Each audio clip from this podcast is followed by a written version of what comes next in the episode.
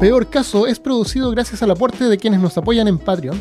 Y esta semana les damos la bienvenida a Christian R., investigador del oculto. Muchas gracias por el aporte. Si tú también quieres colaborar, puedes hacerlo en patreon.com slash peor caso. Muchas gracias. Bienvenido y bienvenida al episodio número 114 de Peor Caso. En este episodio, Baba Yaga, la bruja más terrorífica del folclore eslavo.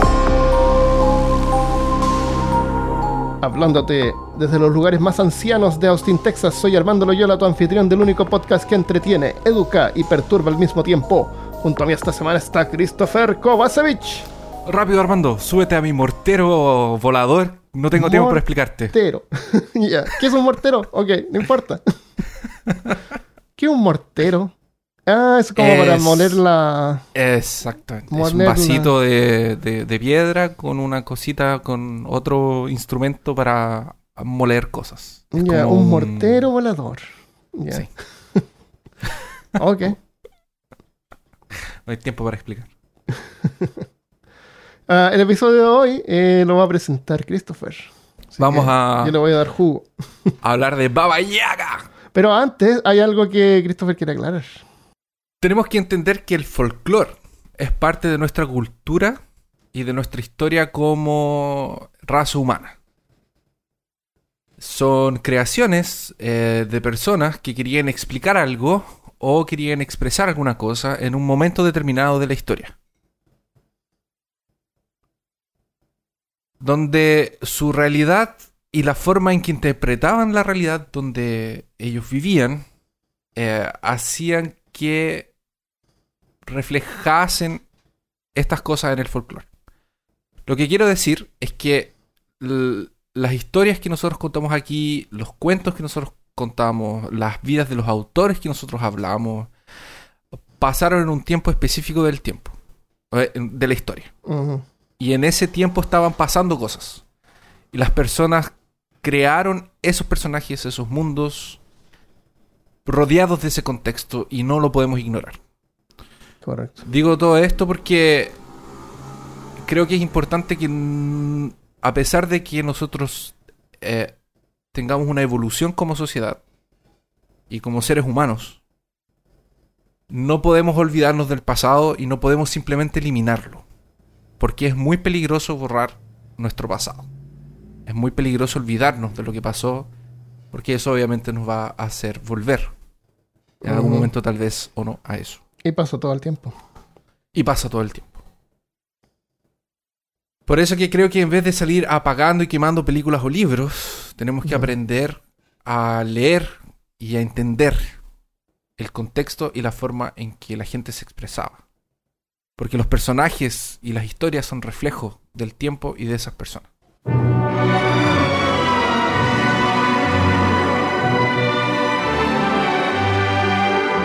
Cuando hablamos de folclore, las cosas se ponen un poco difíciles de acompañar. De alguna forma es parecido con internarnos a un bosque eh, desconocido para, para nosotros. Sin tener un mapa, mientras el sol cae en el horizonte y las cosas se ponen oscuras y los ruidos del bosque empiezan a, a nacer.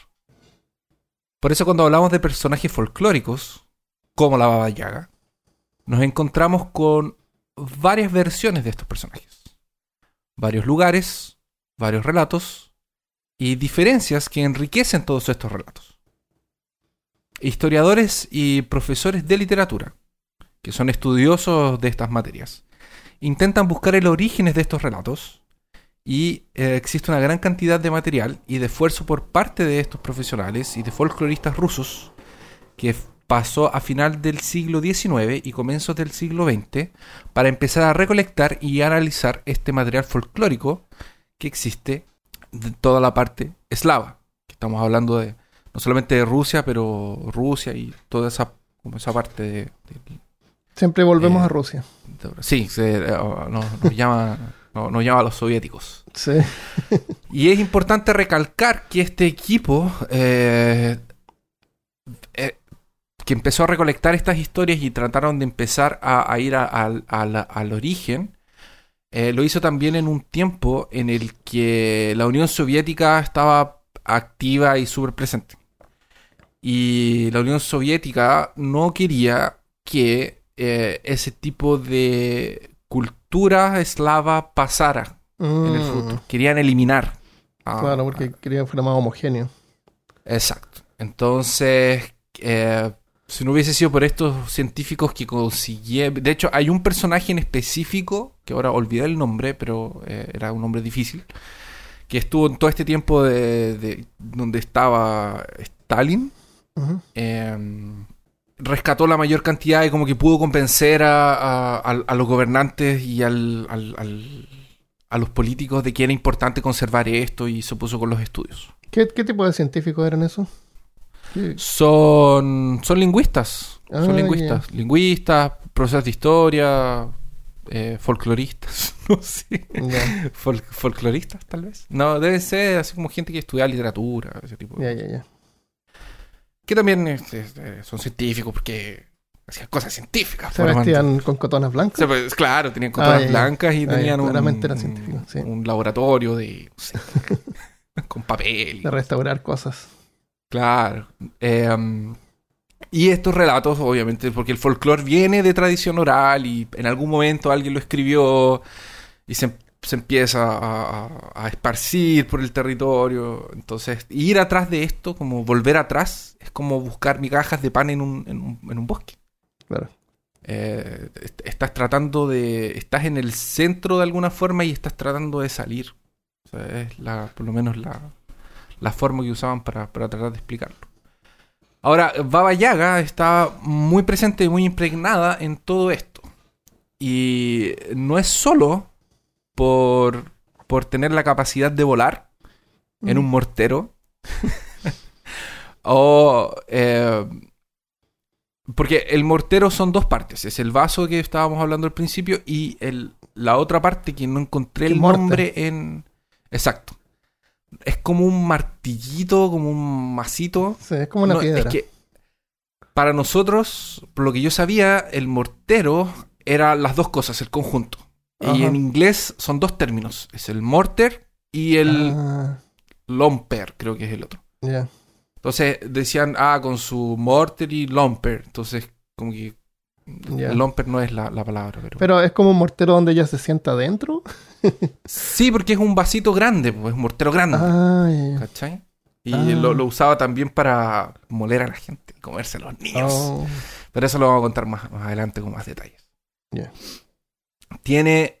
eh, vuela en ese mortero y tiene una, una escoba de esas de paja que usa para borrar su rastro y para conducir el mortero. Su casa se sostiene en un par de piernas de pollo gigante. Lo que además de darle movilidad, que que le ayuda a desplazarse de- y de cuidarse de si alguien la quiere, la quiere atacar o, o algo así. Vi, la, vi imágenes de eso y me recordó el, este anime de, del estudio Ghibli. ¿Cómo se llama ese? del castillo móvil. El castillo Ah, que camina. sí. El, sí. Olvidé el El nombre. mo- eh, something Mobile, Moving Castle. No sí, es algo así. Holes Moving Castle. Que la, la, la, la niña se toma una poción y se transforma en una, una vieja. Eh, Parece que sí. sí, creo que esa. Que Sale el fueguito. Eh, son súper ingeniosas las imágenes. No, no había visto yo eso en, en otro Yo la lado. verdad No, es que no, jamás- como súper diferente a las historias alemanas, así de. Jamás se me habría ocurrido ponerle patas de pollo a una casa. La verdad. Sí, Mi creatividad no llega a eso. claro. Sí, bien creativo. Bien creativa Baba Yaga. Le adora el sabor de la carne eh, entre sus dientes de hierro, porque Baba Yaga Oh. tiene dientes de hierro. Y su rostro es horriblemente característico. Oye, ¿esto eran como historias que contaba la gente en el pueblo, que ella vivía en el, en el campo? ¿O es así como... Es, un, es como... ¿Había gente en algún momento que pensaba que ella existía de verdad? ¿O es así Sí. como esta es una historia nomás, como la caperucita roja? No, hay gente que pensaba que de verdad existía. De hecho, en... Ah, es como un, un ser mitológico que... Eh, Como... Es tanto así que en, me parece que fue en la Segunda Guerra Mundial dijeron que la Baba Yaga estaba en un lugar en el bosque y que se comía a los rusos para que los soldados soviéticos no se arrancaran de la, de la primera línea. una cosa así. Ah, y no se fueran a internar al bosque porque allá los podían agarrar los alemanes o, eh, o, o- o para que no desertaran. Claro. Decían que estaba la baba yaga se comía a la gente. Eh, a, a propósito de lo que tú mencionaste al principio, eh, me acordé también del viejo del saco, que es como un ser Sí. mitológico también en Chile, por lo menos que uno le dice a los niños, oye, no salga porque está el viejo del saco. Ajá. El viejo del saco es una persona sin casa, que está sucia porque no se puede bañar. Entonces ahí Sí. está como eso de que eh, hay que entender el contexto. Uno no lo dice con malicia, sino que es como una historia que uno repite. El Boogeyman, ¿o no? Claro, también, no, pero me acuerdo del viejo del saco. Y cuando uno veía así como un pordiosero o alguien así con una bolsa, tu mamá te decía, mira, ahí está el- ese es el viejo del saco. Y tú lo veías, realmente Eso lo veías ahí en la calle terrible. al Eso pasar. Era terrible. Y- Era terrible porque, porque era una persona. Sí, era un exactamente. señor. un- es una persona sea, que yo lo está pi- sufriendo ahí. y Yo, yo lo veo ahora y es como, es un señor que no tiene dónde vivir. claro, está y sucio lo único que tiene y está está convertido en una figura mitológica. Sí. sí, Era el Boogeyman. claro. Podrían hacer una película de terror, sí, Creo que hay, hay. de más que de ver. Pero es terrible. Yo me acuerdo que en La Serena había un señor, un señor, un viejito, Que andaba por ahí con un saco porque era lo que se conseguían. Sacos Claro. de harina, sacos de... eh, para guardar sus cosas, de Ajá. papas. Y, y era... y- y- imagínate como... Imagínate tú estar en esa situación y que de repente hay un niño que se pone a llorar porque tú pasó, porque tú sabes Sí. que la mamá Es- y es, es chistoso la diferencia en que hay en cada país, porque acá, por lo menos acá en Austin, está lleno de gente po, y tienen carpas, hay así como campamentos, y andan todos en bicicletas, y Como andan así con Dead. mochilas de, de exploradores, son como Es que exploradores, Ahí yo me, yo me son como imagino unos que... colonos. eh, ellos se... Como recogen basura, deben tender a recoger mejores cosas donde... En Claro. barrios donde... O sea, por ejemplo, en Estados Unidos me imagino que deben botar esas cosas así como regularmente. No, no debe faltar la persona que dijo así como voy a ser explorador y compró todo por Amazon. no, hay de todo, hay de todo. Hay de todo. Es un tema súper eh, no- súper complejo eso del homelessness. Eh, he visto, he visto, yo así con mis ojos, eh, un tipo en la calle con un vaso plástico y del basurero agarra así un vaso que tiene así como el resto de Coca-Cola o algo y lo echa en su vaso y después agarra otro vaso que tiene otra, otro líquido y lo mezcla, weón, y después se lo toma. Qué asqueroso.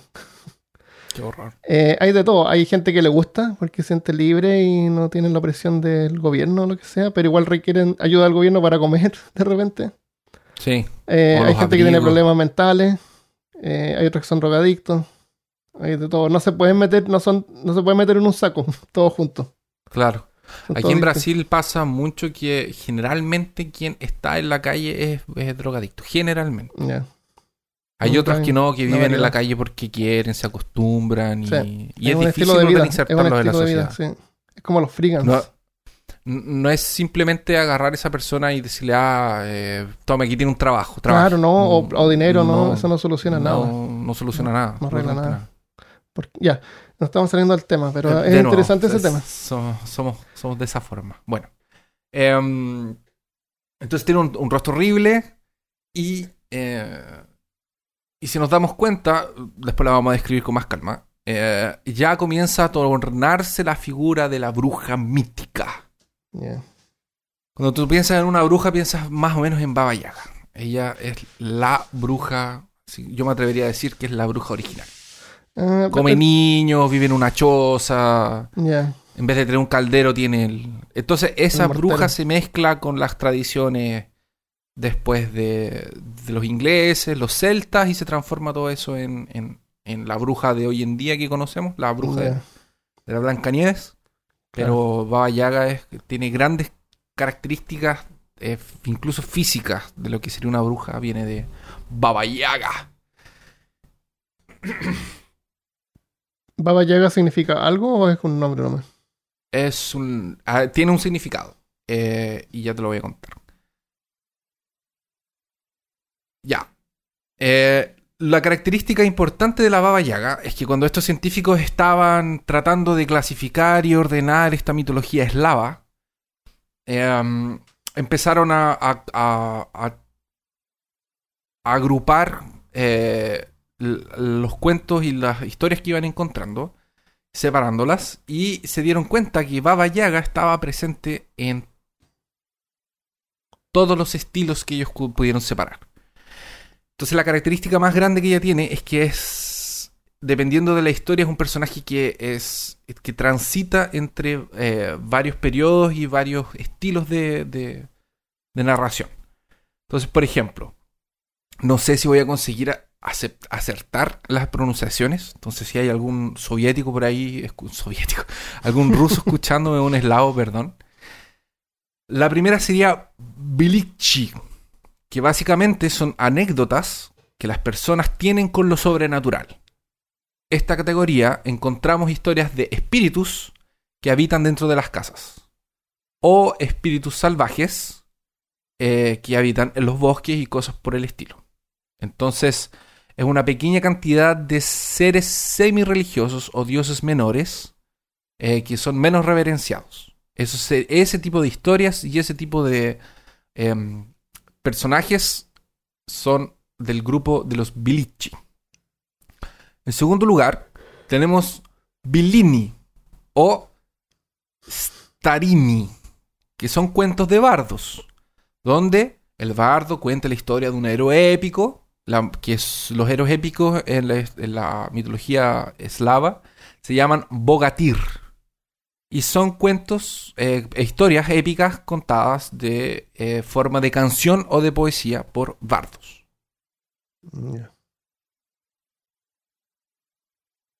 Y esto está adornado lleno de fantasías, hipérbolas y cosas por el estilo. Son relatos pseudo históricos que presentan versiones ficticias de personas de verdad.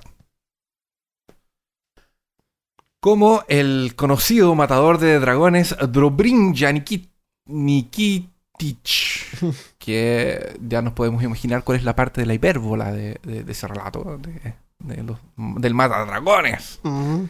Otros muy conocidos como Ilya Morumets, que es el mayor y el más grande campeón de todos los Bogatir. Y los relatos de ese grande campeón es solo ficción. No, no existen. eh, ese personaje ni siquiera existió. Finalmente, entonces, tenemos el tercer grupo que son los Skatsi. Skatsky. Que esencialmente son cuentos de hadas eslavos. La mayor parte del trabajo de categorización y de recolección de estos cuentos, y en particular porque son millones, como diría Cristian, eh, Deben ser como tres. debe, claro, deben ser millones, da- dio el resultado de, de poder clasificar en estos tres grupos el folclore eslavo. Aquí entonces encontramos otro par de historias que no vamos a eh, que no vamos a contar ahora, que es que es como por ejemplo la muerte de Koshei el inmortal. Tiene un montón de historias, ¿no?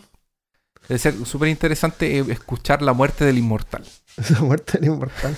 Oye, y si no fuera por estos señores científicos, todo eso se habría Todo se perdido. habría perdido. se Sí. habría perdido. ¿Cuántas cosas son perdidas porque no son recolectadas, ar- ar- archivadas? Archivadas y eh, decir un organizadas. archivista. Está la historia de Basilisa la Hermosa, que es un poquito parecida a la historia de la Cenicienta, pero que tiene la baba yaga en medio. Oh. Y, em, O sea, la baba llega hasta en varias historias también. y la baba yaga está en varias historias, entonces ellos se dieron cuenta de que era una figura que atravesaba estos tres Ah. tipos de, de relatos. Ya, ya, ya. Y es importante separarlos, y, y porque Sí. también tiene que ver con eh, el momento en la historia en el que estos relatos empezaban a surgir. Porque no es que comenzaron los tres estilos al mismo tiempo y se conservaron los tres al mismo tiempo. Claro. Tenemos que entender que, volviendo un poco atrás, los mitos son una historia que se origina a través de la mímica y de la adaptación a, a través de la circulación.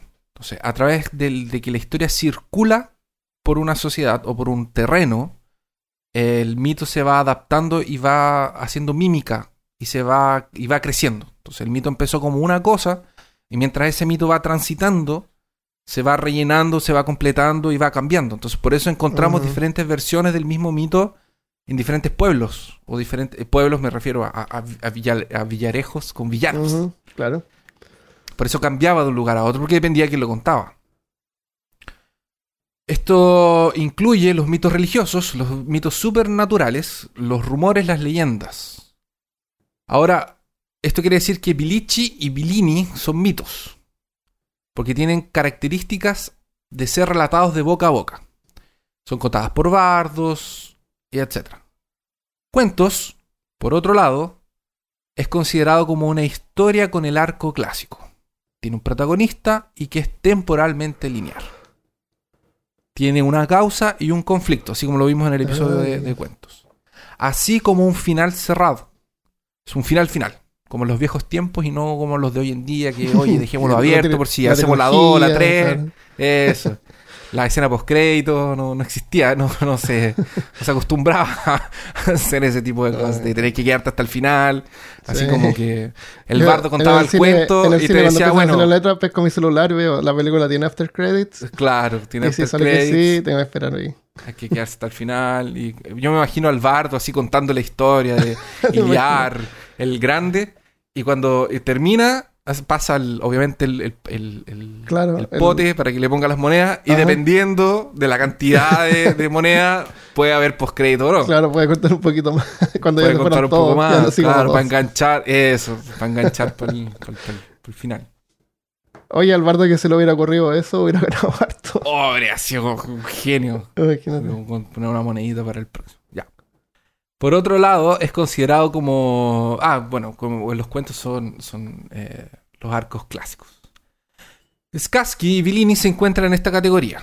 Los Skarsky, que era lo que hablábamos donde salían los, los cuentos, eh, cuentos clásicos, los cuentos de hadas clásicos, porque representan el arquetipo de cuentos de hadas eslavos. Son, el cuento eslavo es el Katsky. Y Bellini porque tienen un arquetipo muy parecido y por ser meticulosamente estructurados, por ser cuentos de bardos. El bardo tenía que crear el cuento de él con música, entonces tenía que rimar, tenía que estar bien construido. Entonces nos, nos damos cuenta de que el Bellini comparte cosas entre los dos extremos de Katsky y de Bilici. Es como la conexión entre los dos. Es la intersección entre lo que sería el mito de Baba Yaga. Es como un camino entre, entre un grupo y otro, básicamente. El Vilini es, sería el trayecto entre el Katsky y el Bilici. Ya. Pensando como si fuera un, un- un- de ir de un punto A a B, el camino es ese.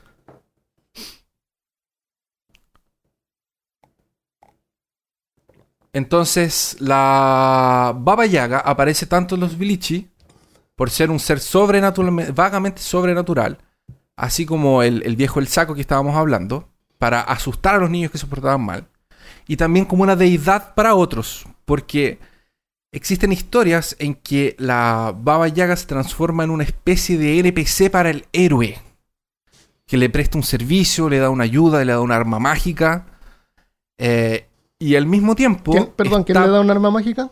La Baba Yaga. Ah, ¿cómo es una heroína? También, porque depende dónde está. Ah, ya, ya, ya. Ah, porque ella Entonces- posee cosas mágicas y te puede dar una. De repente. Exacto. Ya, de repente, ya, si ¿por le no? servía al bardo para hacer su historia, Claro. lo hacía. Ya. Entonces, la Baba Yaga está, era como yo te decía, es su casa, son los Skatsky, donde realmente ella está.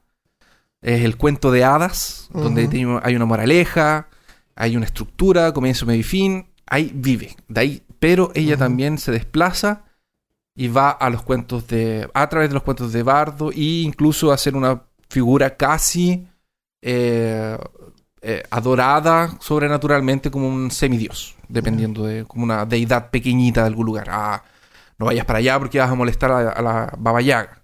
Claro. O como NPC para ayudar al, al campeón. Pero vamos a hablar entonces. NPC son personajes de soporte en los juegos de rol. Eso. NPC significa non player character, o sea, un personaje no, no manipulado por un jugador, sino que parte de la historia. Y uh, la Baba Yaga eh, fue el gran problema que tuvieron los, los científicos literarios, le vamos a poner, las personas que estaban estudiando la mitología eslava, eh, porque ella impregnaba todo. Entonces no podían clasificar y no podían separar el mito y el cuento. ¿Cómo quebrabas algo tú si tenías algo que lo estaba uniendo? Entonces quedó medio así. Por eso quedó esa explicación media, media confusa, porque es confusa hasta para ellos. Bueno, la Baba Yaga es el arquetipo de bruja eslava de preferencia. O sea, cuando piensas en una bruja eslava, es la Baba Yaga. Su nombre está compuesto por Baba, que es usado en ruso como algo ofensivo. Sirve para eh, designar un tipo de mujer vengativa, una que vive reclamando, que nunca se casó y que nunca fue amada. Mm. Esto, no, no se enojen con el mensajero, esto es, es el significado. Es, una, un- es un adjetivo ofensivo. Es un término que se usa básicamente para insultar. Y yaga eh, se puede traducir como bruja, hechicera, malvada, traicionera e incluso como serpiente. Ah, en es su como decir relato- bruja malvada. Claro, es como, si, es como decirle bru- bruja fea. Claro. Mala Ah. mala. Lo encontré tan ofensivo. O sea, baba es bruja, en realidad, porque bruja uno le llama a una mujer así como que, no sé, por la vecina, así, a Ah, la bruja del sí, 70 y no sé cuánto. ¿Cómo era del Es. Chavo del 8? Eh, la bruja del La- 71. La bruja del 71, claro, porque era una mujer misteriosa y, y Y vivía reclamaba a los niños, y para ellos era una bruja. Eh, Yaga, entonces, para, solo, solo para no confundir, Yaga sería la traducción literal a bruja y Baba es para... Por lo que pasa es que nosotros usamos bruja también como un término ofensivo para Ah, una de vieja, brujería. Ah, claro, claro. vieja, vieja de minero. es Eh, como en que en, rela- inglés, en inglés le dicen bitch, Eso. una bruja, Es- no sé, una cosa así. es.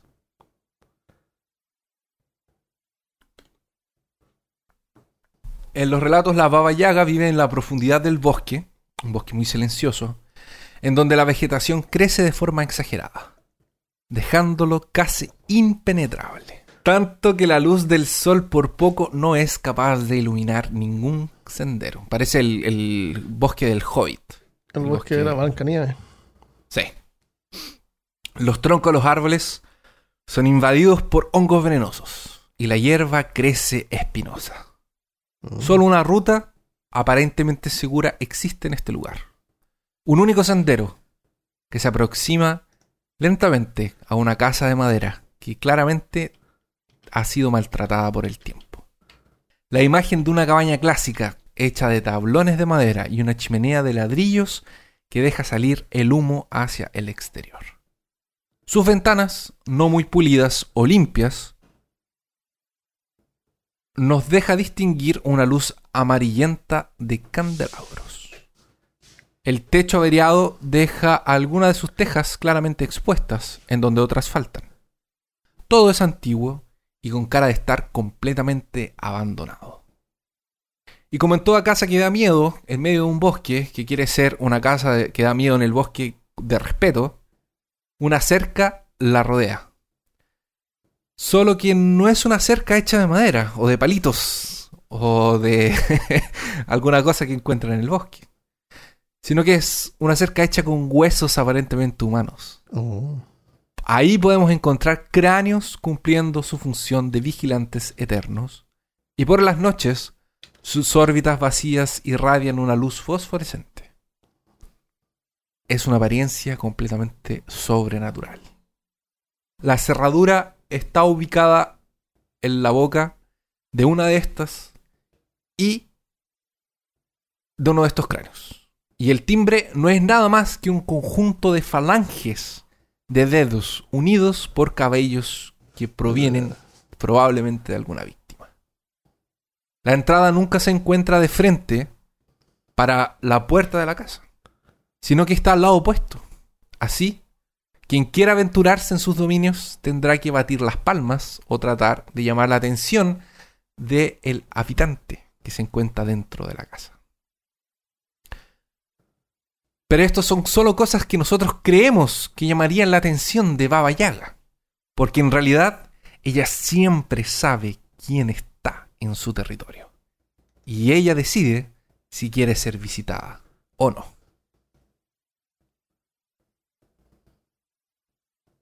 Si es permitido la entrada al territorio de Baba Yaga, su casa se levantará con sus dos piernas de pollo y se girará, dejando la entrada a, vista del viajante, del viajante. Pero si este viajante se, se comporta de forma desrespetuosa o si hace algo que incomode a Baba Yaga, esta ordenará que su casa lo pisotee hasta mm. que muera. ¿Te imaginas que pudiéramos hacer eso? Así como... Con la casa. Claro, ahí viene el. Cuando el señor Barriga le iba a cobrar a. claro. el, arriendo, págueme la renta. la casa se iba a levantar y se iba a ir así. Ese capítulo de los Simpsons. La mayoría de las veces eh, solo serían recibidos dentro de su, de su cubil maldito algunos niños. La imagen de esta bruja es la que tenemos todos en nuestras mentes. Una bruja de hoy en día, una bruja clásica. Una anciana de nariz curva, verrugas y un mentón puntiagudo. Los cabellos son largos y grises y grasientos porque no se lava el pelo. Curvada al estilo de la bruja de la Blancanieves, con esta postura ella intenta esconder sus dientes de hierro. Pero que esta imagen de una pequeña bruja y, y flaca y encurvada no nos engañe ya que Baba Yaga posee una fuerza lo suficientemente fuerte, eh, grande para incapacitar a un adulto con sus propias manos.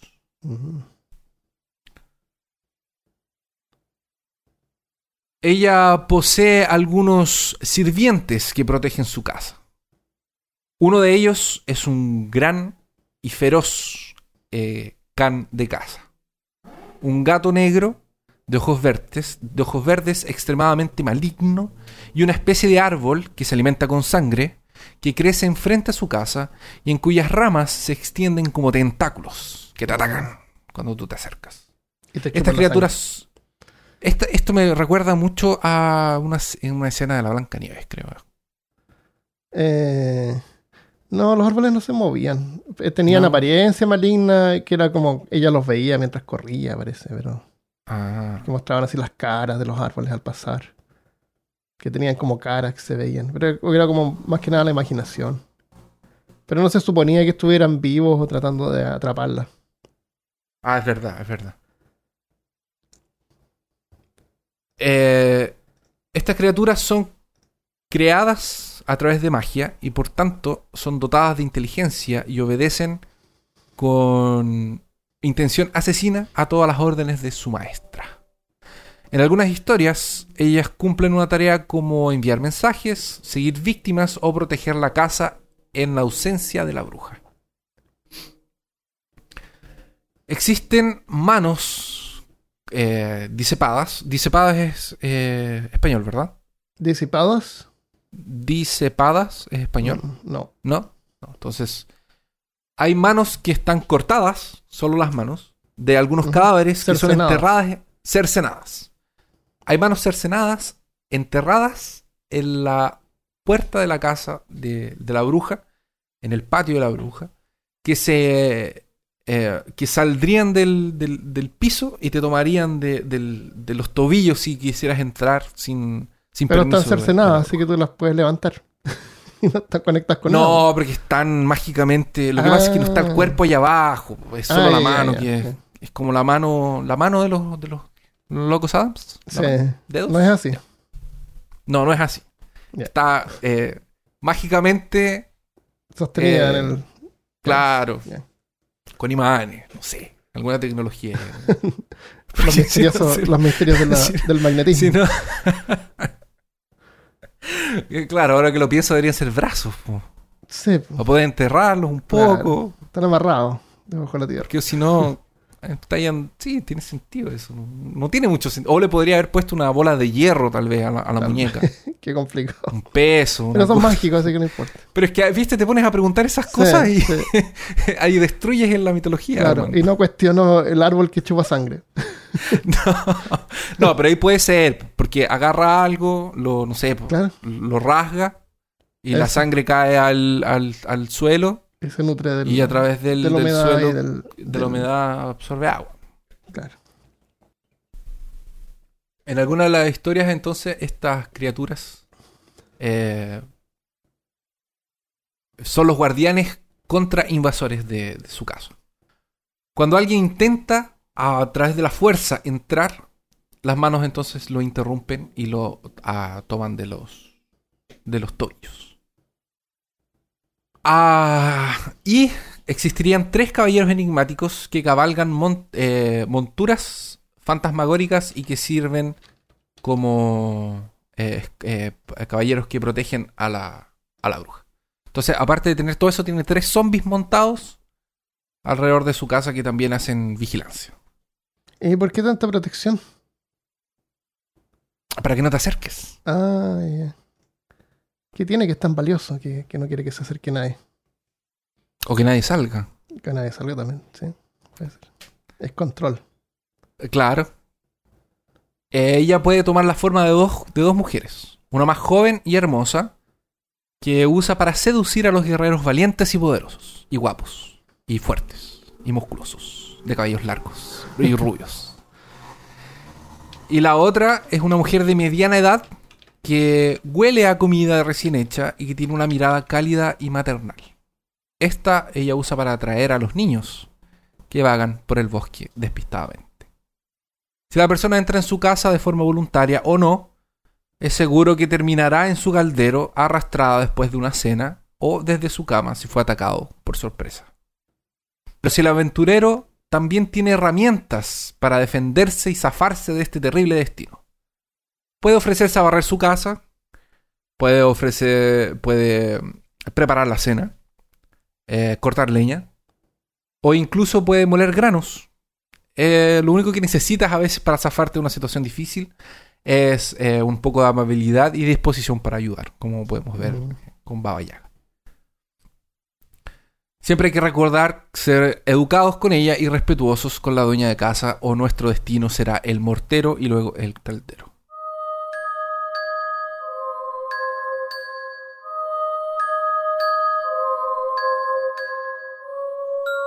La historia es de Baba Yaga y la chica del corazón gentil.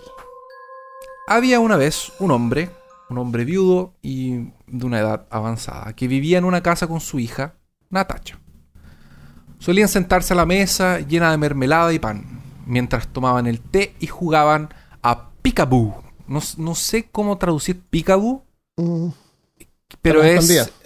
Claro, es No esta sé. cosa que la gente se pone las manos en la cara y dice... ¿Quién está ahí? ¿Quién está ahí? qué juego más fome.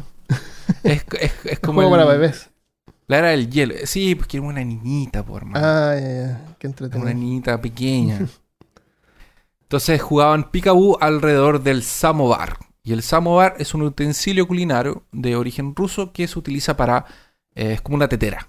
Ya, Pero es una tetera de los zar. Porque es una te- tetera más bonita. Y... Entonces tomaban té y jugaban al Peekaboo. Y estaban todos felices y muy contentos hasta que un día el padre decidió que quería casarse de nuevo. Y después de que el padre realmente se casó, todo cambió nuevamente. No había más pan con jalea para la pobre Natacha. No había más Peekaboo. Ni siquiera le permitían sentarse a la mesa a la hora del té. La madrastra decidió que la pequeña no podría tomar más el té con ellos y mucho menos comer pan con jalea. Tomó el pan y lo tiró. Solo pan, no le dio jalea. Y se lo tiró y le dijo, anda y busca otro lugar para comer.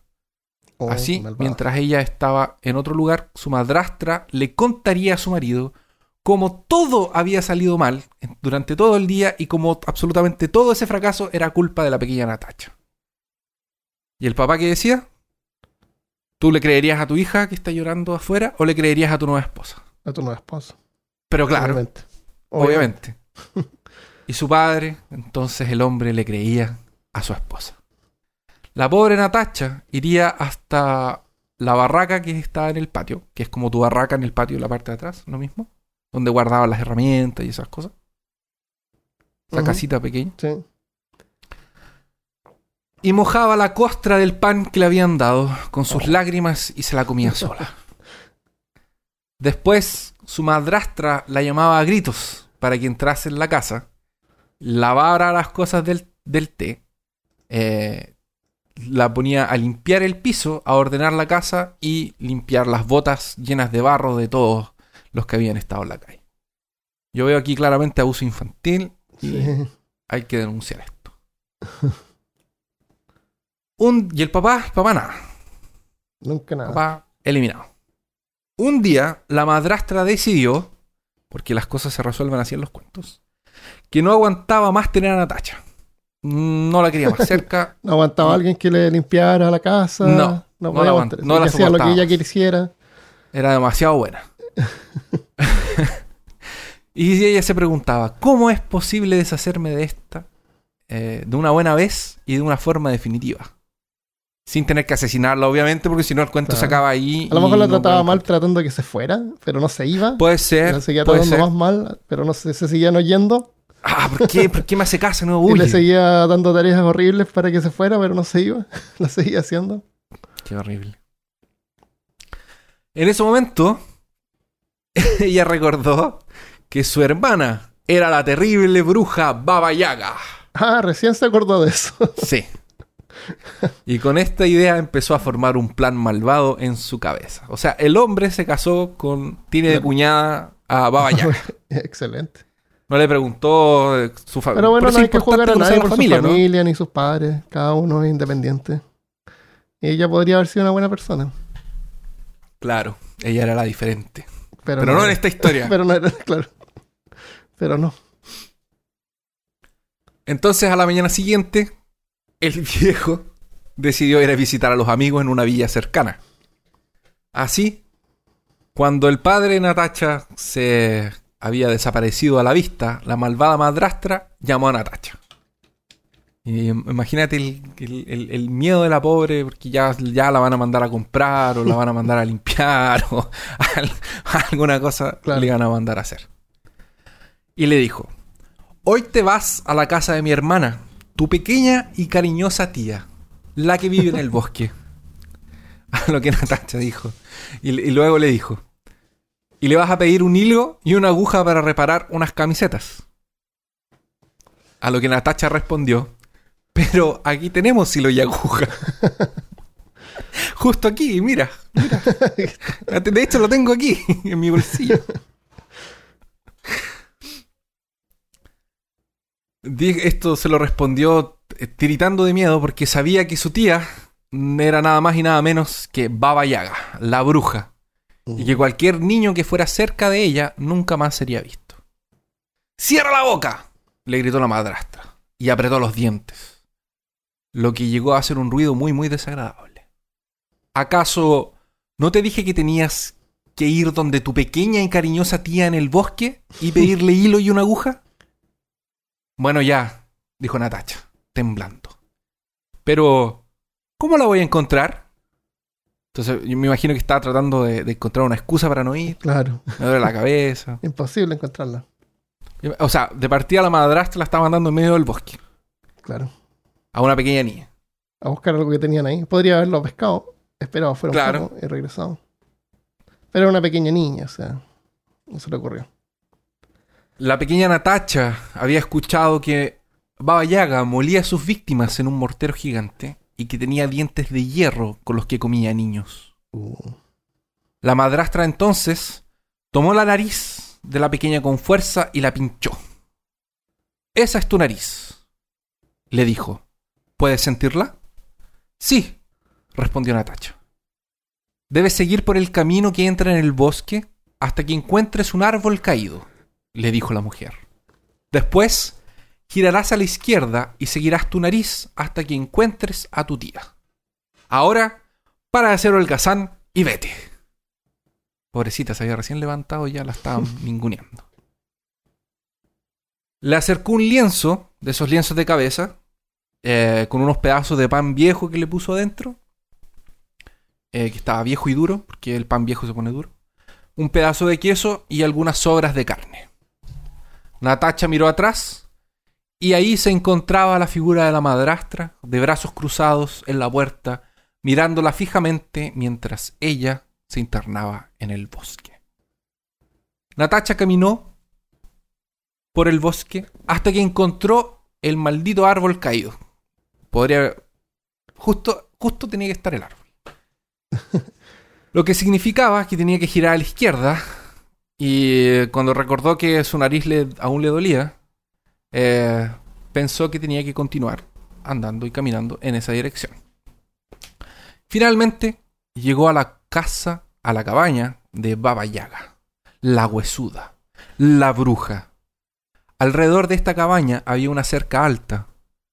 Cuando fue a abrir el portón, este hizo un ruido, un ruido así como que era como si le doliera al portón cuando lo, lo movían. Natacha hizo una tirada por descubrir y descubrió una lata de aceite oxidada en el suelo. ¡Qué suertuda soy! dijo, notando que aún había algo de aceite en ella. Y como me imagino que iría a demorarse para llegar a la casa de Baba Yaga, para eh, retrasar su muerte y su y que Claro. ser molida en un mortero, eh, buscaba cualquier cosa para demorarse en el camino, miraba pajaritos. Entonces decidió eh, colocar unas gotas de aceite en este portón viejo para que parara de hacer ruido. Pasando Ah, por el portal, O sea, lo reparó. ya, ya lo reparo, sí, ya no suena. Cuando-. Pasando por el portal, ya en territorio de Baba Yaga, se dio cuenta de que la cabaña no era como las otras cabañas. Porque tenía grandes piernas de gallina y caminaba por el patio. Lo notó. Lo notó. Así como Natacha se Caminaba por el aproxima... patio de la casa. sí, se ponía... Lo, lo notó. Parece que hay algo diferente con Parece, ese caso. parece, no estoy 100% segura, pero parece que hay algo inusual en esta casa. Mientras Natacha se aproximaba de esta maravilla de la tecnología que hoy en día se conoce como casa rodante, se giró y la quedó encarando. La casa se gira entonces y queda Ujú. encarando a, a la La pequeña casa está viva. La casa parecía un rostro, con ventanas como ojos y la puerta como si fuera su boca. Un sirviente de Baba Yaga estaba llorando en el patio y lloraba amargamente por las tareas que había recibido eh, de Baba Yaga. Mientras se secaba en su petticoat, que no supe traducirlo, pero es como una falda, como esas faldas de... Eh, y lloraba amargamente porque le habían dado tareas para hacer. Entonces Natacha dijo, oh, qué suertuda soy. Eh, mientras trataba de comprar aliados eh, para que para que Baba Yaga no, no- no se la comiera. Entonces, tal vez si le caía bien el staff de la casa, no, Claro. no, no se la comieran tan, tan, tan temprano. Dijo, justo tengo este handcraft, que es el, el pañuelo clásico eh, ruso, que se de, Ajá. que es como de con puntitos y es como Claro, rojo. polka dot. o- Es, con es exactamente. Eh, entonces lo tomó y guardando cuidadosamente la comida en sus bolsillos se lo pasó a la sirvienta. Y esta quedó muy muy feliz. Y se secaba las lágrimas con el pañuelo y sonreía a través de sus lágrimas. Al lado de la cabaña había un perro. Era un perro muy flaco que estaba masticando un hueso viejo. Yo veo puro maltrato por parte de las dos hermanas. Estoy viendo un Sí. patrón ahí. Una manda a la otra. Sí. La otra tiene una sirviente también. También la trata mal. No cuida al perrito. Entonces Natacha dijo, ¡qué suertuda! Tengo algo de pan y carne. Qué suerte a la niña, ¿eh? Sí. Por favor, no me comas. Debe haber pensado en ese minuto Natacha. Sacando los pedacitos del bolsillo, Natacha le dijo al perro, lamento que esté algo viejo y duro, pero es mejor que nada, te lo aseguro. Y el perro muy feliz y muy contento, eh, como todos los perros hacen cuando les vas a acercar un poco de comida, que no te agarran la comida, como que agarran tu mano entera Claro. y te la lamen entera. Eh, engulló inmediatamente en los alimentos y se lamió los labios. Natacha entonces llegó a la puerta de la cabaña, temblando de miedo, y llamó. ¡Entren! ¡Pasa, pasa! Dijo la voz de la maldita Baba Yaga. La pequeña niña entró. Ahí la vio sentada, en una esquina, de la casa mirando un hoyo de rata. Buen día, querida tía. Mirando el hoyo de Dijo rata, que Natacha. entretenido. Sí. Tratando de sonar Sí, normal y sin miedo alguno. Mirando el hoyo de rata con un arcabuz, Claro. Con un cuchillo. esperando que saliera la ratita. Exactamente. Hay que Buen comer, día, que- Christopher. Ya, dale. Hay que esperar por el almuerzo. El almuerzo. Ay, probablemente. Buen día, querida tía, dijo Natacha, tratando de sonar normal y sin miedo alguno. Buenos días, sobrina, dijo Baba Yaga. Mi madrastra me envió para pedirte hilo y agujas que tenemos en la casa para reparar unas camisetas y ya me voy. ¿Eso mismo? dijo sonriendo Baba, mostrando sus dientes de metal, porque sabía que su hermana odiaba a su hijastra. Espérame un poco. Siéntate aquí, que ya te traigo la aguja y el hilo. Baba Yaga entonces le dijo a un sirviente: Escúchame, prepara un baño muy caliente y coloca a mi sobrina ahí dentro. Lávala bien, y hoy en la noche haré una cena al dente de ella. Eso haré. ¿De ella o para ella? No, de ella. Ah, de ella. Y sale así. Ah. Sale por el lado. El sirviente fue a buscar un cubo y empezó a llenar la tina con agua. Natacha entonces le dijo al sirviente, te lo ruego, por favor, no seas muy rápido en prender el fuego. Demórate. Y por favor, carga el agua en un tarro con agujeros para que el agua se caiga en el camino. El sirviente no dijo nada, pero de hecho se demoró un buen rato en preparar el baño. O sea, la chica, en vez de aprender la lección, Natacha, en vez de ser una persona mejor, está abusado del sirviente de la misma forma como su madrastra y su Claro. tía. Ah, bueno, la misma familia. O sea, porque el sirviente va a tener que prender el fuego igual y va a tener que llenar la tina igual. Y, le, y sacar el suelo. Y secar el suelo más encima Sí. todo el camino que va a dejar. Y anda a saber dónde estaba el agua también. Horrible esta gente. Saber a dónde Sí. iba a tener que ir a Eso. buscar el agua. En fin. Es el ciclo del odio, Armando. Eso. A todo esto se me olvidó que Natacha había dejado. eh, cuando Natacha llegó, la bruja estaba en un hilador. Estaba hilando, haciendo estos como. Como ¿No estaba mirando un hoyo de rata? ¿Un hoyo de También, al mismo tiempo. Ah, ya. Que es ah, de estas que hacen. que es con el pie, es como que. Ah, ya, ya. Entonces, Natacha eh, se quedó ahí, donde la bruja, en el lugar de la bruja, hilando mientras la. Le dijo así: Oye, quédate aquí hilando, mientras tanto yo voy a buscar la aguja y, y el hilo. Ah, ya, ya.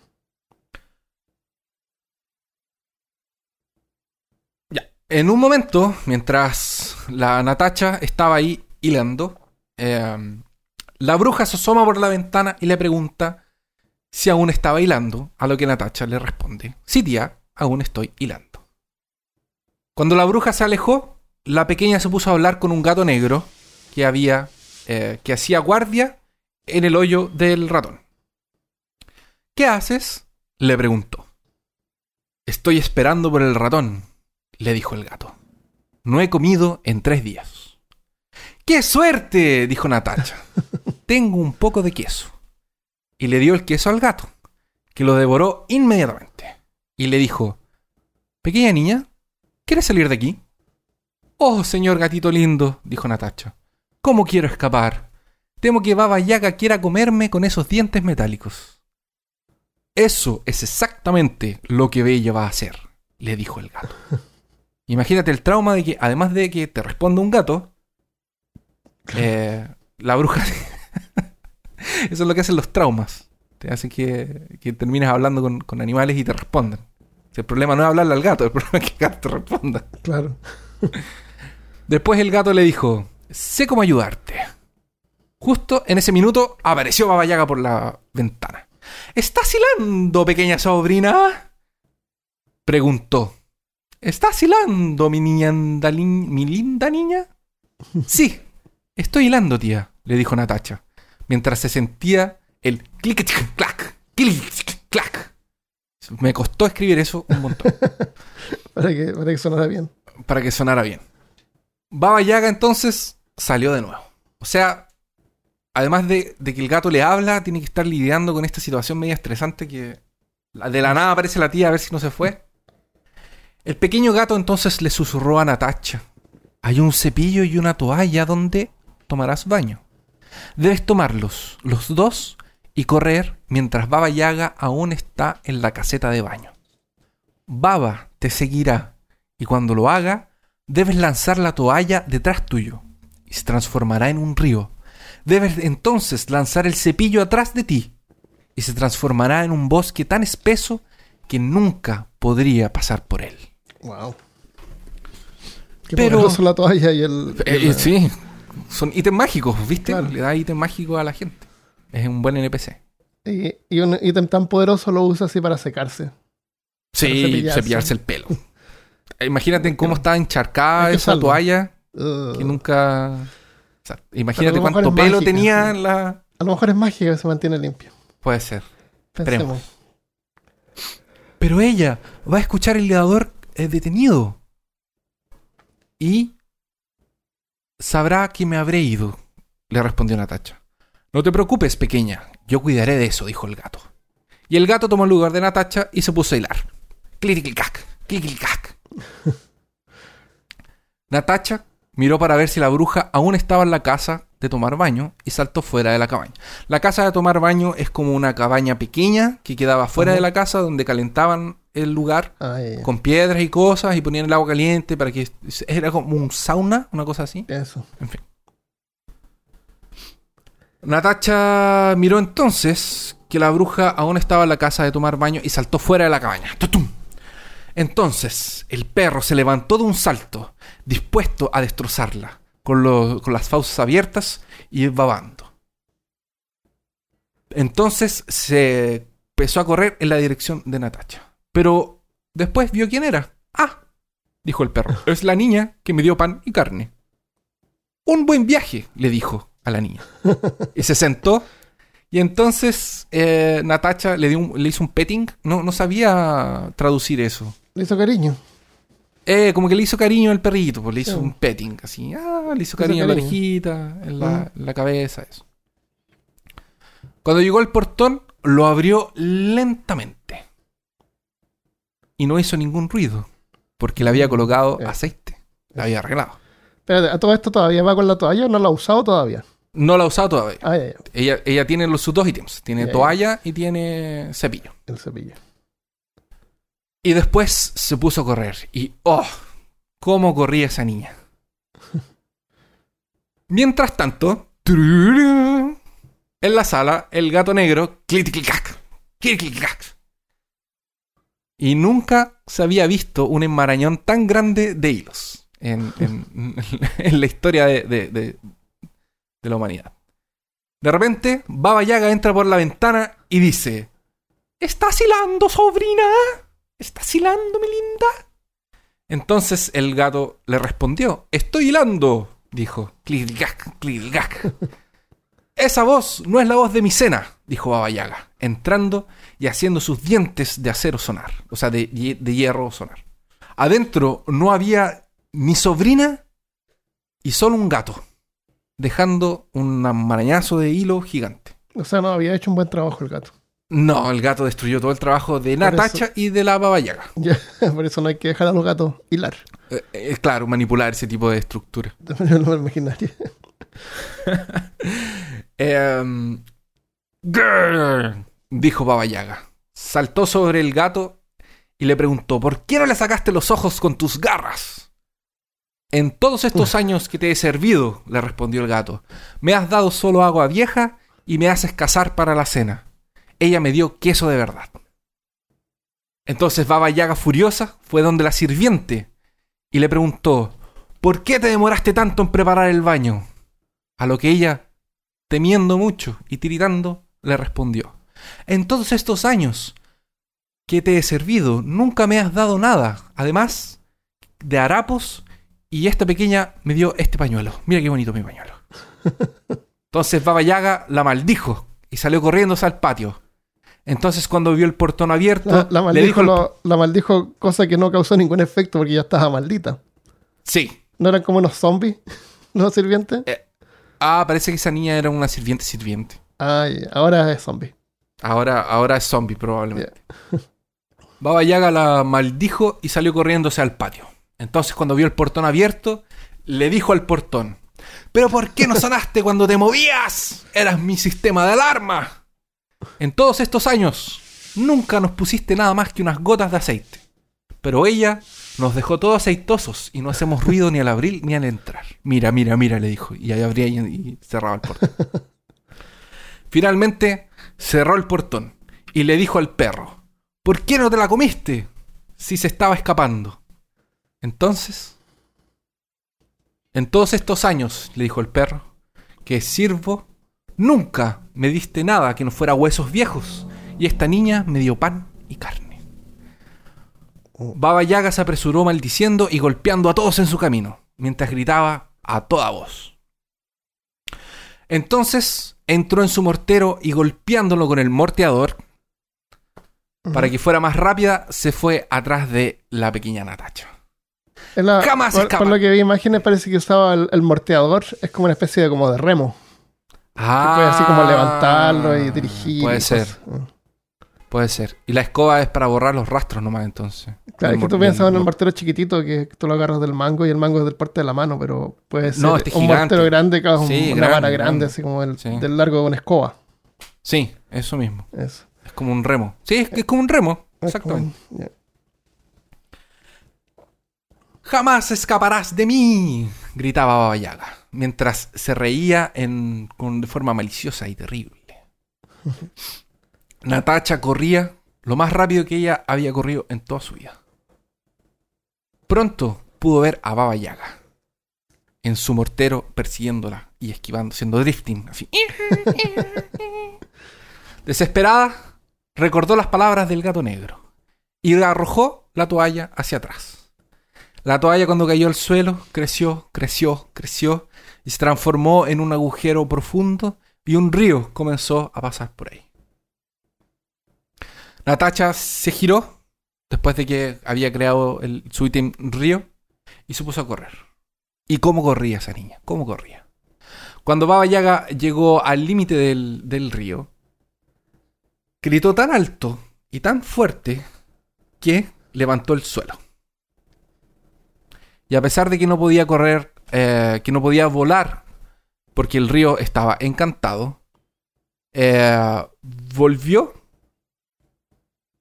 tomó el mortero en sus manos y levantó sus, sus pantal- su falda y se puso a cruzar con el a, eh, a pie, así. Ya. No que el mortero volaba, pero bueno. Sí volaba, pero es que el río estaba encantado. Ah, podía pasar. No se puede volar sobre ríos encantados. Sí. Eh, cuando ella volvió, como dejó el mortero, se levantó la falda y volvió hasta su, hasta su tienda. Tomó todas las vacas que tenía ahí y las trajo al río y les dijo, beban, beban, beban. hasta que se tomaron todo el río y ella puso, pudo parar con el, pudo pasar con el, con el, con el mortero.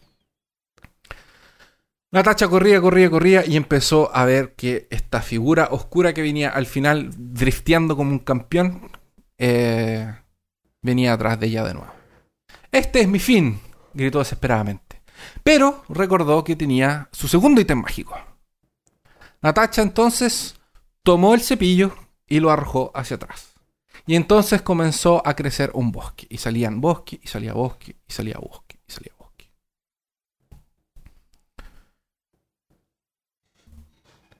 En donde la Baba Yaga en algún momento se perdió dentro del bosque, no pudo salir más. Y su hija finalmente eh, llegó en casa. Eh, Natacha finalmente logró salir del bosque, escapó de Baba Yaga, llegó en casa. Ella tenía mucho miedo de entrar y ser eh, y ser a su madrastra nuevamente. Tener que compartir esta vida. Ya había escapado a Baba Yaga, ahora era tiempo de empezar su vida, eh, salir, ser un adulto y esas cosas. Cuando ella vio a su padre llegando a la casa, corrió hacia él y le preguntó, ¿dónde has estado? Eh, ¿Y por qué tu cara está tan roja? Huh. La es porque probablemente venía medio ebrio, Ah, por eso que su cara estaba roja. Eh, su madre, que se transformó en. quedó de color amarillo por, causa- por ver a, a la niña viva, sana y salva. Eh, empezó a, a cerrar sus ojos y a morder con su boca. Hasta, mordió tan fuerte hasta que eh, los rompió todos. Oh. Pero Natacha no tenía más miedo de la de, esta madrastra malvada. Y ella y su padre eh, quedaron felices y se sentó como en el, de nuevo a la mesa con él y le contó todo lo que había pasado, cómo se había eh, escapado de Baba Yaga. Y eso es básicamente. Y al día siguiente de nuevo, porque su padre estaba borracho. Claro, todo. borracho, lo olvidó todo. Eh, y eso, esto es eh, una aclaración que debería haber hecho al principio, pero lo dejé para ahora. Eh, es la versión peor casiana del cuento. El cuento original está en inglés, está lo pueden encontrar en Google como eh, Tale of Baba Yaga. Ah, Y es como el más conocido, es como el más representativo, es como el, el cuento clásico de, de Baba Yaga. eh, tiene la misma calidad de cuentos de los hermanos Grimm. Y Sí, de hecho se sí. nota que pudieron haber sido inspirados por esa historia, que me imagino podrían ser más antiguas que, que la historia de los son más Grimm. antiguos, son más antiguos. Sí.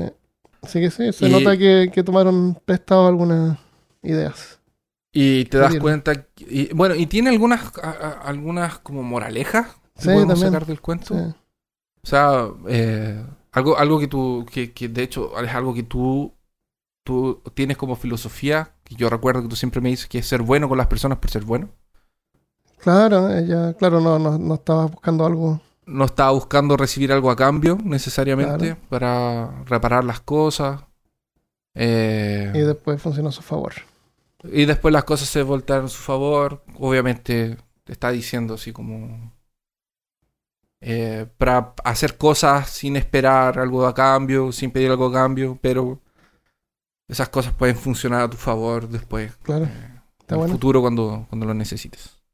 Así que ese es el cuento de versión peor caso. Excelente. Eh, espero que les haya gustado. Eso. En cultura popular, en el Witcher 3, las señoras del bosque, porque Sí. como tú dices, a veces pueden ser tres. Sí. Eh, el- en el juego ¿Tú te jugaste encuentras Witcher con 3? un- ¿Ah? ¿Tú jugaste Witcher 3? Sí. Ese- esa es una aventura que está como al inicio del juego, así que no hay que jugar mucho para llegar ahí. Eh, creo que es el segundo arco grande del juego, pero eso es- eh, uno eh, está buscando información sobre... No me acuerdo, pero llegas a un bosque. Y en un bosque te encuentras con una criatura, que es un niño, pero es como no es humano. ¿Ya? Y hay una mujer que tiene un orfanato en el bosque y a veces los niños desaparecen. Y resulta que esa mujer, que es una, una anciana, eh, es manipulada por las señoras del bosque, que son tres brujas so- so- sobrenaturales. ¿Ya? Y parece que se las daba, le daba de sacrificio a los niños, parece, o se los daba de comer, algo así. Y esa sería Baba Yaga, pero son tres, tres mujeres. O tres brujas. ¿Por qué esos tres? No sé. No sé por qué. Y no, y no, no queda ninguna cosa clara en el juego de que, que representen o algo. Aparecen tres que son monstruosas. Una es súper gorda. Tiene la cabeza cubierta por un... No se les ve la cara. A una se le ve la cara. Eh, una tiene la, ca- la cabeza cubierta por una tela, así, como un capuchón. ¿Ya? Eh, la otra tiene la cabeza cubierta por una por un canasto con unos hoyos así que se ve como tipo eh, Silent Hill y, Ya. y la otra que es como más más flaca que habla que es como más como una bruja así encorvada esa es la que se comunica y esa es como parece una bruja común y corriente Eh, no sé Ya. si tiene los dientes de, de fierro o no pero como De tiene los dientes sucios no se nota Es que probablemente... Eh. Probablemente no, eran dientes. no me acuerdo qué hace uno Lo que pasa es que hay o se gente... escapa, no me acuerdo.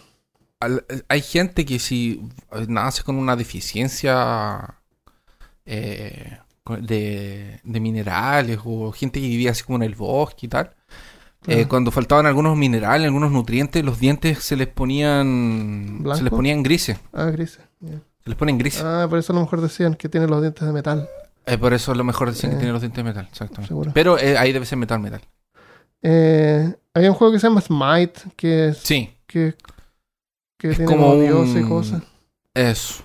Eso mismo. A mí no, no- cuando salió noté que no tenía llave y no me gustó. Dije, no, esto es, es, es bias. ¿Cómo se dice?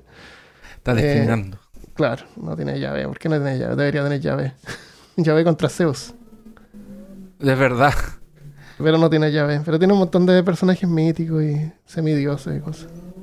Ya, aquí estoy mirando a la, a la baba yaga de, de The Witcher. Smite. Ah, The y a Witcher. The Smite, sí. Y Sí. hay otra baba yaga también, aparte de esas tres.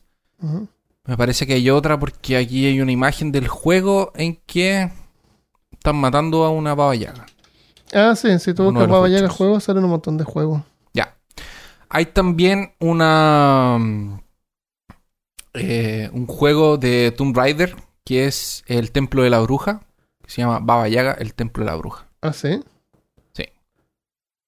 eh, que es Lara Croft, que es como de los nuevos que salieron, que es como ella más, más así, más como en el, en esta parada más eh, como de bosque y exploración y que se cae y le pegan y no. Eh, ¿Y eso, hay una- pero eso es un DLC? Eso de ahí no sé si es un DLC. The Temple of the Witch, Rise of the Tomb Raider. Ese es un Eh, DLC. Sí, es un DLC. Es un DLC. Ah, qué buena. Qué genial. Es el de Rise. Rise of the Tomb No, Raider. Rise- El Rise es para Xbox One, ¿o ¿no? Está para PC. Yo lo tengo en Steam. Ah, ah, excelente. Eh, no es muy entretenido. em, No me entretuvo mucho, pero tiene buena gráfica. Ya. Voy a revisar ese DLC, ¿no? si es barato. Tengo, tengo guardado el. Eh, ¿cómo se- The Blair Witch, el juego de Blair Witch, la bruja de Oh, Blair. qué horrible. Ya, está bien. Sí, sí, bueno. El otro que le decían Baba Yaga era John Wick. En la, la ¿A primera película. Wick le decían Baba Sí. La primera película. Porque los malos eran, eran, eran rusos. Eran, eran, sí. Eran Ah. Y la otra Baba Yaga que encontré es una película del año 73 que se ve media cachonda. que, es- que es Valentina Rosilli, una Ah, bella y joven fotógrafa profesional. Se ve. eh, ah, cae sobre el hechizo de una bruja. Ah, La, la misteriosa y extraña Baba Yaga. Y se ve medio. Te- Necesito que veas esto, hermano. Es de Yagas. 73. No, yo necesito que esto te lo ¿Cómo voy a mandar. Es, es mandatorio que lo veas. No, te voy a mandar el link. De 73. ah, acá veo. Baba Yaga Original Trailer HD del 73. Baba Yaga se llama. Puta. ¿Se llama Baba Yaga? Eso. Pero parece media. Poquito subida de tono. Ah, súper linda la Baba Yaga esa. es que la otra, acuérdate que se puede transformar en dos. Y la, y la Natacha está bien adulta también. Sí, no, no es la Es- Natacha. de ahí, Es cuando eh, Natacha regresó cuando ya era... A Claro, los 25 regresó a visitar a su tía. exactamente. Ya, interesante. Se lo dejamos ahí para los amigos que quieran dar una. Sí, Baba Yaga 1973. Exactamente. Saludos, saludos. Vamos a los saludos. en, en Facebook Carolina Godoy envía un mensaje que dice, oh, no soy Patreon, pero extraño los saludos, no los corten así tan al tajo. Eh, pasa a veces que eh, grabamos de ante- de- con anticipación, lo cual deja una semana para poder editar el episodio y lo- eso es bueno porque me da tiempo así como para, para hacerlo mejor. Eh, pero generalmente grabamos así como el sábado y tengo el, el domingo para editar y publicar el lunes, entonces eh, ahí alcanzamos a leer eh, saludos de la misma semana. Por eso a veces los dejamos, o a veces queda demasiado largo y estamos medio cansados y cortamos los saludos, O- pero, pero no- nos gusta Eso. leer los saludos. O a veces tenemos muchos saludos también que dicen, mándame un saludo. Y eso no. Queremos leer cosas. Claro, Más. no, no busquen que leamos los saludos. Sean como Natacha Claro, claro, sean como Natalia. Es que escríbanos cosas interesantes para que nosotros las leamos. También. Eh, Clemente ¿A Muñoz partir de pregunta. cuándo? Ah, ¿Qué? Perdón. Pre- Clemente Muñoz pregunta por qué tienen un problema con Vampiro la Mascarada. Yo lo juego y según yo es bastante bueno. ¿Por qué? ¿Por qué, Christopher? No sé, Armando. Es Ah, porque cuando nosotros jugábamos eso éramos más jóvenes y veíamos que habían unos posers que se hacían así como los darks que jugaban Sí. vampiros.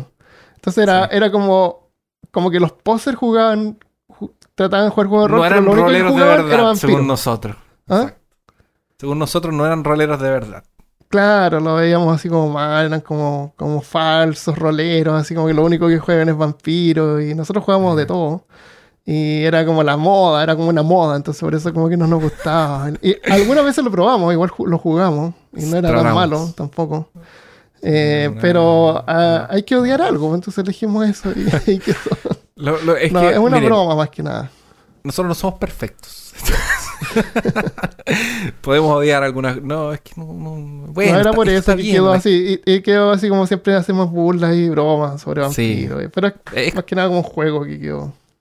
Sí, no tiene nada de malo. De hecho, creo que la edición nueva está muy buena. Y bueno, eh, cada uno con sus gustos, si te puede gustar vampiro. Pero es que para nosotros fue una cosa. En ese tiempo, la, bueno, era- éramos más inmaduros también. Entonces. Era como que la gente que veía. eh, eh, salió una película también de, de juegos de rol, y eran ah, como sí, vampiros de verdad. Sangre eterna. Sangre eterna, y eran como que le dio, le dio vuelo también al juego de rol vampiro. Entonces Es- todos los que querían jugar así rol buscaban jugar vampiros. y eran como que se Vampiros, hacían y los malos. coturno. Y y- andaban vestidos de negro. Y, De negro en Santiago con 40 grados de calor y Claro, botas. entonces eran jugadores de vampiro. Entonces, claro, Sí. se, se dio. se fue dando de a poco. Se prestó. Exactamente. Eh, no jueguen vampiro. hay otros Hay, juegos. tantas hay otros juegos tan entretenidos. Jueguen mago. Hay, hay otros juegos de la misma Ah, serie. Ah, está bien. van- bueno, no les podemos decir que no jueguen vampiros. la gente- Ah, ya, ya. y lo otro también cuando lo probamos, siempre me acuerdo que no, no, no los vampiros no tienen muchas ventajas tampoco. Era bien No, como, como éramos cazadores. bien frágiles. Claro, es que es como súper trágico. De hecho, si nos agarraba un hombre lobo ya era. Nos podían agarrar. No sé, pues, Sí. un hombre lobo de nivel 1 agarraba a un grupo de 4 o 5 vampiros de nivel 1 y chao, olvídalo. Claro. No había como. Eh, también se podía jugar vampiros siendo cazadores de vampiros. También no, no- Sí. creo no necesariamente tienes que ser un vampiro en el juego. Se llama Cazador Casado, creo que era el, el- Era un suplemento que había que comprar. Ya. En Facebook también eh, Melanie Rodríguez Bermejo dice: Hola, no sé si alguien les habrá comentado, pero me puse a escuchar el episodio, episodios pasados, el punto en que caí en el episodio 54 sobre Nostradamus, y llegué a la conclusión de que Christian es el Nostradamus del ciclo. Es más, Ah, lo superó. Mi cara de impactada con unos emojis. ¿Cómo es que nadie se dio cuenta? Su primera predicción fue eh, su gato empezó a estornudar sobre un mapa. O sea, COVID, virus, gotas, estornudo, todo. Asombrada por tal detalle y precisión. Y la segunda fue de China tomará más responsabilidad en cuestiones mundiales. O sea, todo de nuevo. Mejor que ya empiece a escribir y para nada fue mi capacidad de asociar. Para nada. O sea, no, ella no asoció, ¿eh? Está, es tal cual como Claro, él lo dijo. shock. Claro. Exactamente. Eh, saludos a Cristian. Eh, nadie lo tomó en serio, pero pudo haber salvado el mundo. en fin, hasta aquí Se mi reporte. Saludos desde el rincón de mi habitación el día 25 de cuarentena, creo. Por acompañ- eh, gracias por acompañarme, se los quiere. Muchas gracias, Melanie. Sí, es Cristian Damos. Sí, Christian Downs. Le mandé el mensaje también se rió. Majet Reyera dice: Hola, ¿qué tal? Acabo de escuchar el podcast de los niños de Bodum. Al final leyeron los saludos de Mónica Vargas y su chiste local sobre Traxaclada. Ah, sí, sí. Dieron hartas aclaraciones sobre eso. Explicada. Me pareció interesante que no entendieron el chiste, así que les explico.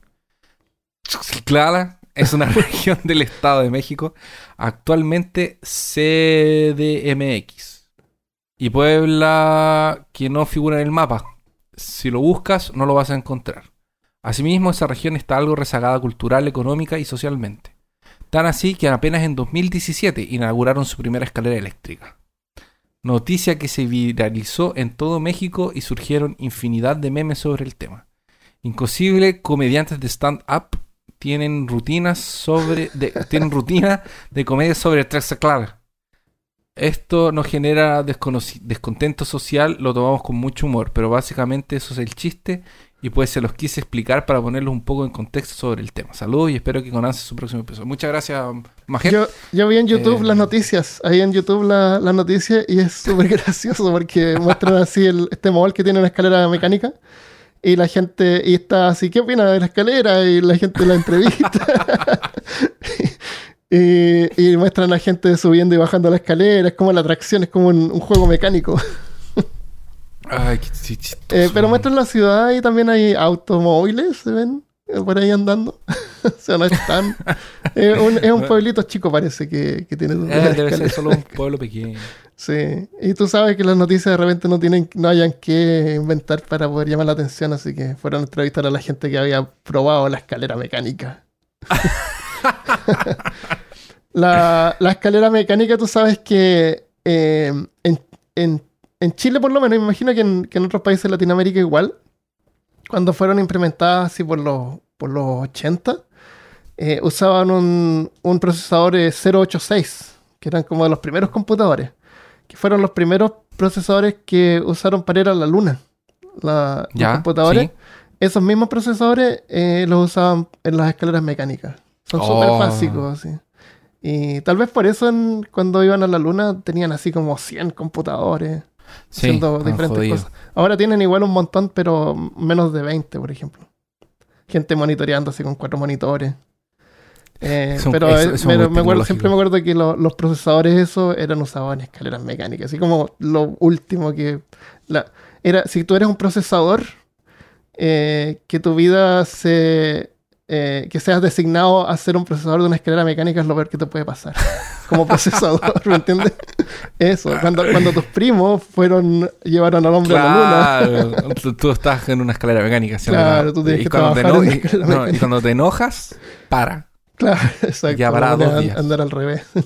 Claro. Cintia Berenice dice que se pronuncia Tlaxcala. Eso. Ah, Tlaxcala. Ahora En aparece México, sí en Google la- Maps si lo busca. También lo busqué. Sí, Tlaxcala. Ah, espero haberlo dicho bien.